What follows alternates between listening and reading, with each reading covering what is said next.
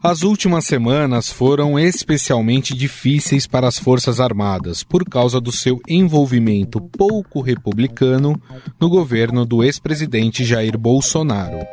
Durante sessão da CPMI dos atos de 8 de janeiro, o hacker Walter Delgatti afirmou que o relatório produzido pelos militares sobre a urna eletrônica foi feito por ele. Tudo isso que eu, que eu passei a eles consta no relatório que foi entregue ao, ao TSE. Posso dizer hoje que, é, de forma integral, aquele relatório tem exatamente o que eu disse. Não tem nada menos Ou seja, esse relatório que foi que eu tô, estou com ele aqui. Eu apenas não digitei, mas foi eu quem fez ele, porque tudo que consta nele foi Muito orientado por mim. O próprio filho de Jair Bolsonaro, o senador Flávio Bolsonaro, confirmou que o pai pediu para o ministro da Defesa, na época, Paulo Sérgio Nogueira, receber o hacker. Um terror que foi criado como se o presidente Bolsonaro tivesse o contratado para isso. As conversas sempre foram no sentido de instruir o TSE para mostrar TSE, dá para melhorar a segurança das urnas. E foi nesse aspecto que o senhor foi contactado. O atual Ministério da Defesa afirma que não há registro desse encontro, mas é preciso ponderar que ele pode ter entrado no prédio sem se identificar. A relatora da CPMI, senadora Elisiane Gama, quer convocar o general da reserva Paulo Sérgio Nogueira para esses esclarecimentos. Mas esse não é nem de longe o grande problema que os militares enfrentam em relação a desvios de conduta no governo Bolsonaro. O caso das joias, recebidas pelo ex-presidente e vendidas posteriormente para joalherias americanas, colocou as Forças Armadas nas páginas dos inquéritos policiais. O tenente-coronel do Exército, Mauro Cid, é apontado como o operador de todo esse esquema que, segundo a defesa dele, tinha Bolsonaro como mandante. Aí tem um desdobramento, tem duas, duas fases. Admitir que vendeu a joia e a pedido do Bolsonaro. Então o que, que acontece? Ele estava ali, saiu para resolver, porque não conseguiu, não era viável, né? Efetuar a venda do, do relógio lá nos Estados Unidos. Daí trazer para cá o resultado. Evidentemente, ele era assessor do chefe. Fez isso e procurou entregar para quem determinou que fosse feito a venda. No caso das joias, um outro militar muito respeitado no meio também teve seu nome envolvido. Trata-se do pai de Cid, o general Mauro Lorena Cid, que teria recebido em suas contas valores referentes à venda de um Rolex.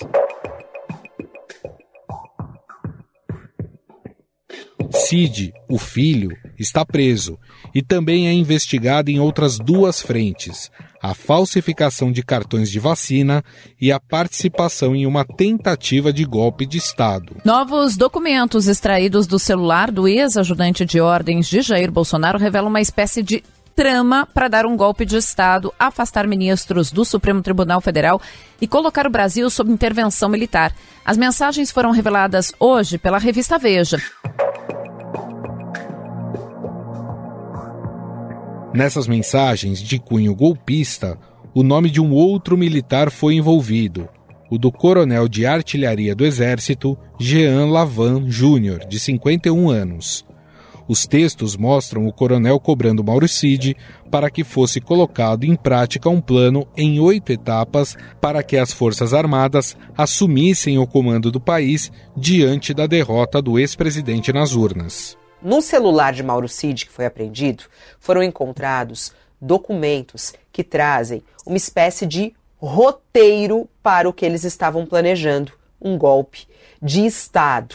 O documento, que não é, isso é muito importante dizer, esse documento não é aquela minuta do golpe que foi encontrada na casa do ex-ministro da Justiça, né, Anderson Torres. Não é esse documento, é outro documento e que ensina o passo a passo do golpe. São três páginas.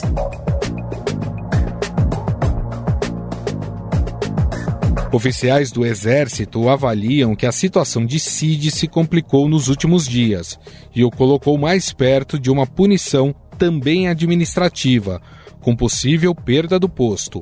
A questão é que esse desgaste na imagem dos militares refletem em um aumento de críticas tanto da direita como da esquerda nas redes sociais. Uma análise feita pelo Estadão de 300 mil tweets mostram que o termo mais usado pela direita nas páginas das Forças Armadas é vão pintar meio-fio. Já a esquerda ecoa o não à anistia, pedindo punição aos militares que fizeram apologia ao golpe. Uma recente pesquisa da Genial Quest mostra uma queda expressiva na confiança da população em relação aos militares. Entre dezembro de 2022 e agosto deste ano, o número dos brasileiros que afirmavam confiar muito na instituição passou de 44% para 33%. A linha azul, aqueles que confiam muito, aqueles que têm os militares em alta conta. Um percentual que foi de 40% em julho do ano passado, ainda no governo Jair Bolsonaro, termina o ano em 43%, tem um leve crescimento pouquinho acima da margem de erro, lembrando que a margem de erro é de 2,2 pontos percentuais, e aí uma queda significativa de 10 pontos cai para 33%.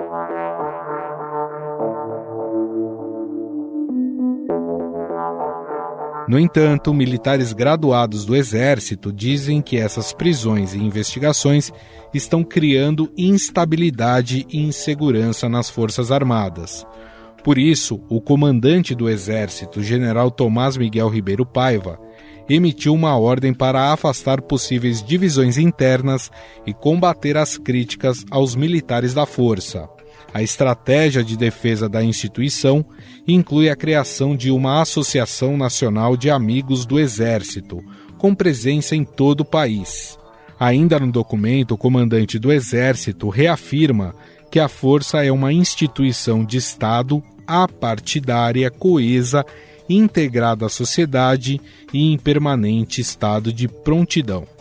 Afinal, qual é o atual clima entre os militares diante da mancha na instituição provocada pelos últimos acontecimentos? Qual deve ser o freio de arrumação adotado pelas forças para retomar a confiança nos militares? Sobre esse assunto, vamos conversar com o repórter especial do Estadão, Marcelo Godoy.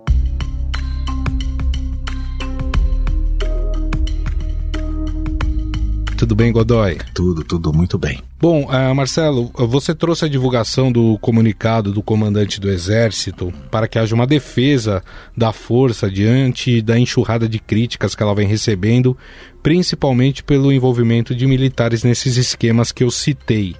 O que de fato esse freio de arrumação proposto pelo comandante do Exército ele traz de diferente? Uma ordem como essa os termos né, usados pelo general Tomás nessa ordem, né, na ordem fragmentária número 1, um, não deveriam em situações normais, né, chocar ninguém, né, despertar qualquer uhum. tipo de alvoroço, né, porque ele reafirma ali valores que são valores compartilhados, né, por todos, né, é, tais como o respeito à legalidade, a visão do Exército como uma instituição apartidária e outros que são desejáveis, como a coesão da tropa, etc. Ou seja, tudo isso não deveria despertar nenhum tipo de atenção maior do público, né? Evidentemente que o que faz isso dá importância a esse documento, né, a imprensa dá importância, etc., é o contexto no qual ele foi feito. E esse contexto ele é indissociável né, das descobertas feitas pela Polícia Federal, das sessões da CPMI do dia 8 de janeiro. Tudo isso, evidentemente, reveste essa ordem né, um outro significado, né, já que ela é indissociável do seu contexto ela revela também uma estratégia, vamos dizer assim, do comando, de como você bem disse, de como enfrentar né, essa situação. Essa estratégia ela tem uma parte direcionada ao público interno e outra parte direcionada ao público externo. Ou seja, o Exército está, sim, sempre esteve, não é de agora, mas sempre esteve preocupado com a sua imagem, com a imagem da instituição, sempre buscou zelar por essa imagem, pela boa imagem dela. Né? Sempre deu muita importância a isso. É muito comum você ouvir de oficiais referências ao fato do Exército historicamente ter uma alta aprovação, uma alta taxa de confiança na sociedade. Isso sempre foi algo motivo de orgulho, né? compreensível até, não é? E isso ocorre justamente no momento em que aparentemente você tem uma erosão né, dessa confiança. Eu estou me referindo aqui à pesquisa feita pela Quest, na, divulgada agora na, na segunda-feira, que mostra uma inversão, digamos assim, entre aquele grupo de pessoas que confia muito e aquele grupo de pessoas que confia pouco no Exército. E um aumento né, do total de pessoas que respondeu à pesquisa dizendo que não confiava na instituição já chega a quase 20%. Então isso realmente é um algo preocupante, acho que não só para o Exército, né? acho que é preocupante é, para o país. É importante que o país tenha, né, é, que a população confie nas suas instituições. Né? É, sem essa confiança, a gente tem uma erosão do tecido social, a gente tem uma erosão da, da, da própria, vamos dizer assim, das condições para que se busque o chamado bem comum, não, e é interessante isso que você está falando, porque até o, o, Estadão fez um levantamento nas redes sociais, principalmente nas páginas das Forças Armadas, e você tinha, por exemplo, no ano passado, ainda durante o governo de Jair Bolsonaro, uma defesa das forças por parte da direita, parte daquele grupo que apoiava o ex-presidente Jair Bolsonaro, e uma crítica da esquerda a, claro, todas as, as coisas que estavam acontecendo envolvendo militares. O que você tem hoje talvez um dos raros momentos de unificação entre direita e esquerda criticando o exército. Ou seja, eu imagino que isso tenha mexido muito também internamente lá nas forças. Sem dúvida. É, eu diria que os militares se descobriram no papel de jornalistas, eu explico. eu costumo brincar dizendo que até 30 de outubro do ano passado eu, eu, participava da extrema imprensa e a partir do dia 30 eu passei a fazer parte de novo do partido da imprensa golpista. Isso. Ou seja, a gente apanha sempre de quem está no poder, né? Porque o, o, jornalismo tem essa função, né, de, de mostrar, né, de, de criticar, de mostrar as coisas, de mostrar caminhos, né, sempre na defesa de determinados princípios. No caso aqui, da uhum. defesa das liberdades, né. Sim. Então é natural, né, que aqueles mais apaixonados, né, que defendem um determinado governo, é, não gostem é, ou vejam com maus olhos quando é, algum jornalista dirige alguma crítica ou, ou, ou quando um jornal faz o seu dever, que é mostrar os fatos e os fatos não são favoráveis ao governo. Né?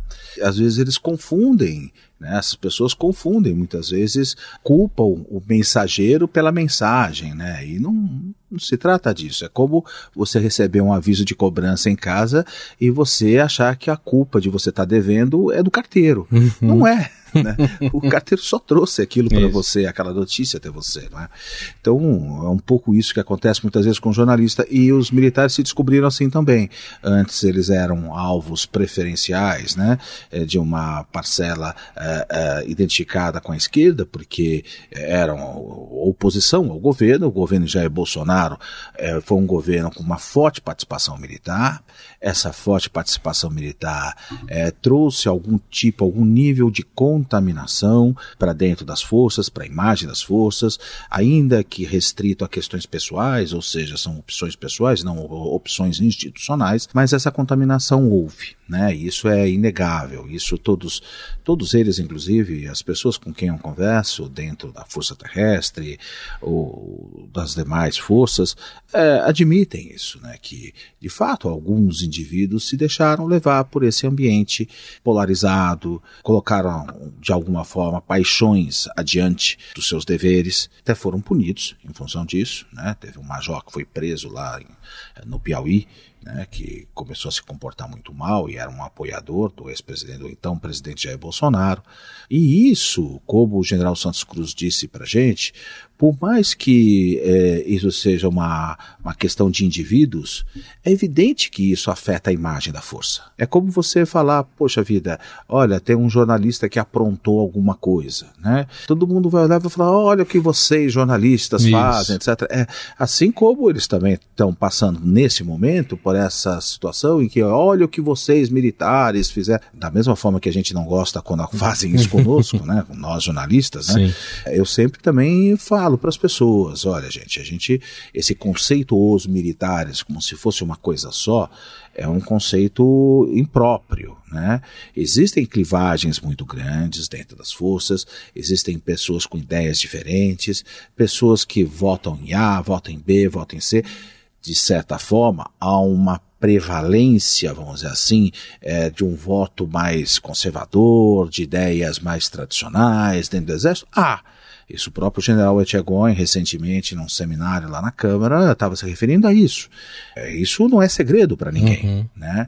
A gente, o Exército, não é porque os bolsonaristas radicais começaram a tratar os generais como um todo como melancias, né? É, que de fato os generais são agora viraram todos comunistas. É evidente que não, é claro. até risível isso, né? É uma situação para eles que eu acho que o Exército não estava realmente habituado nos últimos, nas últimas décadas a passar por esse nível de contestação, por esse nível de cobrança, né, dos, dos mais diversos lados, né. É, e se quer saber de uma coisa, eu acho que isso é bom. Eu acho que isso tem um caráter que pode ter um caráter pedagógico muito interessante, porque isso pode reforçar a visão do exército como ele deveria de fato ser, apartidário, que está no comunicado, inclusive, Exato, né? Exatamente, distante da política e, e, que as pessoas não tenham essa percepção de que o exército é delas, no, os partidários, tá? Sabe aquela coisa que às vezes o ex-presidente dizia, o meu exército, uhum. e isso era é, entendido como se o exército fosse dele, propriedade de Jair Bolsonaro? Sim. Não, o exército é de todos. Né? O exército tem que representar a nação, todas as forças. E são funcionários públicos. E são funcionários públicos, são uma, é, uma, é uma como, ele, como se diz, né? Está na Constituição, instituição permanente, né? É bom que ele seja visto pela população, que o exército seja visto como, pela população, não como o exército do Lula, o exército da esquerda, o exército do Bolsonaro, o exército da direita, que ele seja visto como uma instituição de Estado, né? Que ele não está ali para fazer o jogo de A ou o jogo de B.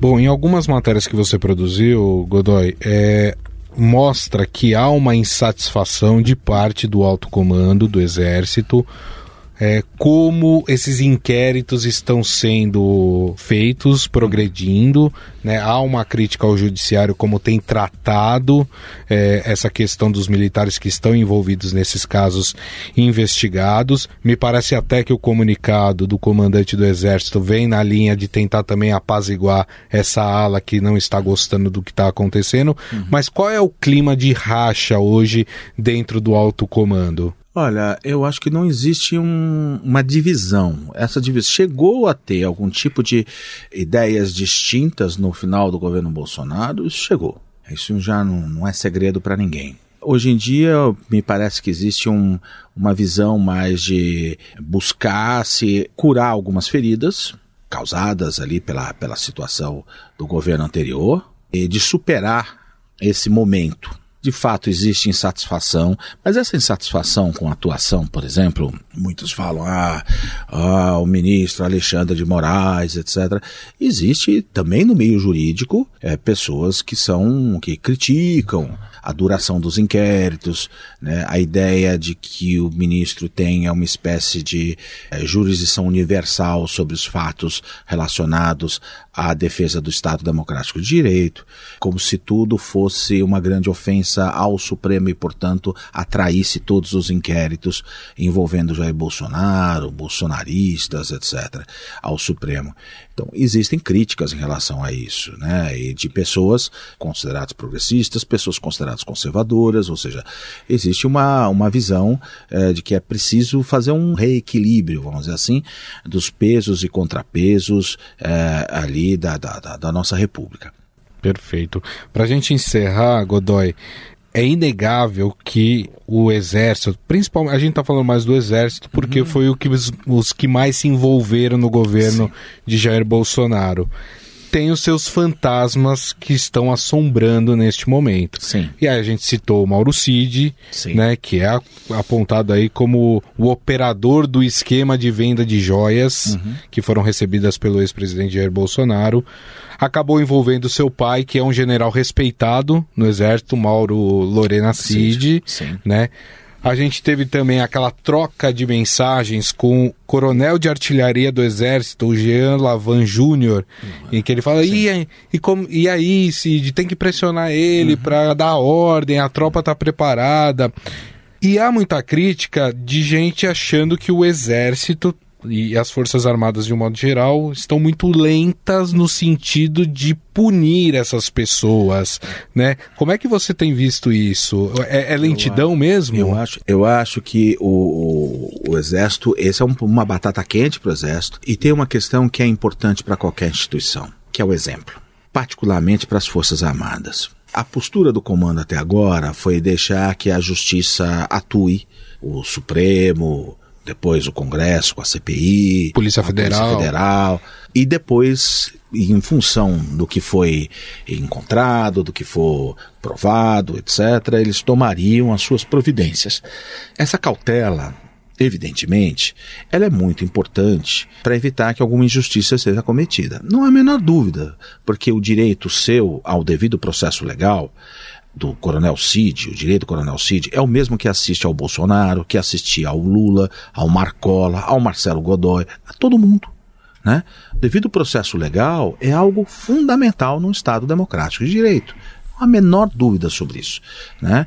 O linchamento público é algo que a gente deve evitar a todo custo. Postura de achar, criminalizar a política, achar que todo mundo é bandido, achar que todo policial não presta, todo jornalista é canalha, etc. É, Isso não leva a nada. Não se constrói nada assim. Então, por esse lado, é um lado saudável, vamos dizer assim, de você evitar um, crucificar alguém que de repente pode se revelar mais tarde um inocente.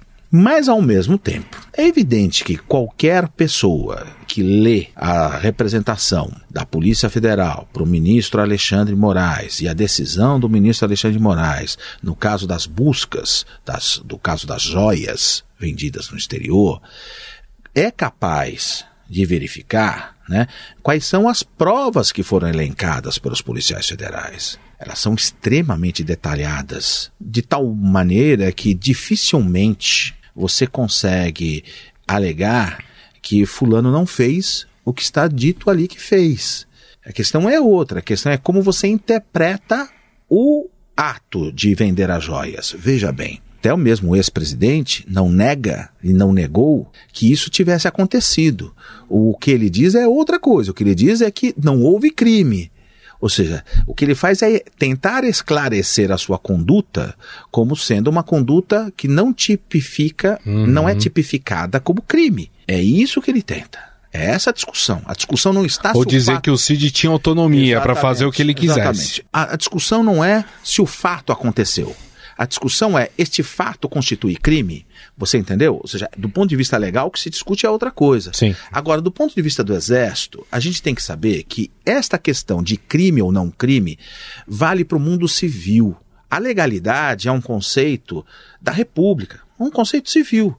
Dentro do Exército, o que vale é um outro padrão, é o padrão da honra. Ou seja, um militar, ele se submete a um tribunal de honra, a um conselho de justificação, a um conselho de disciplina, se ele é um graduado, se ele é um praça. E é ali que ele vai se justificar e justificar sua conduta. A questão é, dentro do Exército, o comando do Exército, olha a conduta desses oficiais e me diga, essa conduta está de acordo com os padrões morais da Força Terrestre? Essa conduta se justifica do ponto de vista da honra militar? Eu não estou fazendo aqui uma discussão, e eu acho que é essa discussão que cabe nesse momento, se esses militares cometeram crime ou não, porque esta questão da legalidade do crime, a justiça comum vai tratar, e está tratando, a Polícia Federal está tratando. Mas há uma outra questão, que é a questão da dignidade do oficialato. Esta conduta deste militar corresponde à dignidade que se espera de um integrante do oficialato brasileiro, do Exército Brasileiro? Essa pergunta o comando do Exército vai ter de responder em algum momento. E seria interessante que ele respondesse com a diligência que se deve ter diante da gravidade da situação. Não se trata de colocar o carro na frente dos bois, mas não se pode também deixar o carro é, sem bois. É preciso que o Exército e que as forças demonstrem e demonstrem para as pessoas essa diligência. Em alguns casos, isso de fato já aconteceu. Dois inquéritos, se não me engano, ou mais, já foram concluídos, inquéritos policiais militares, com conclusões desfavoráveis a oficiais que estiveram participação incitando, é, dif difamando comandantes ou incitando ações ilícitas no dia 8 de janeiro. Isso foi encaminhado ao Ministério Público Militar né? sendo o caso ao, ao STM, né? se fosse o caso, deve ter um prosseguimento dentro do Poder Judiciário. Mas não é só. Né? Existe essa questão que eu disse, ou seja, a questão do Conselho de Disciplina e do Conselho de Justificação. Eu acho que aí os comandos devem examinar com mais atenção diante dos fatos novos, dos fatos que surgiram, e ter talvez um pouco mais de diligência, requisitar cópias desse material, para verificar, para examinar, pelo menos examinar. Ninguém está pedindo que se puna, não se trata disso. Se for o caso, sim, mas se for o caso, né? Mas a análise tem que ser feita. Tem que se analisar se a conduta dessas pessoas, que agora é pública, se elas realmente estava de acordo né, com os padrões morais do Exército Brasileiro. Perfeito. Bom, nós conversamos com o repórter especial do Estadão, Marcelo Godoy, que gentilmente participou mais uma vez aqui do podcast, a quem eu agradeço aí pelo bate-papo. Muito obrigado, viu, Godoy? Não, que é isso. Eu que agradeço aqui mais uma vez. E é isso. E vamos acompanhar aí o que, que os próximos capítulos, né? Um abração. Estadão Notícias. O Estadão Notícias desta quinta-feira vai ficando por aqui. Contou com a apresentação minha Gustavo Lopes, o roteiro, produção e edição são minhas, de Jefferson Perleberg e Gabriela Forte. A montagem é de Moacir Biasi. Mande sua mensagem ou sugestão para o nosso e-mail podcast@estadão.com. Um abraço e até mais.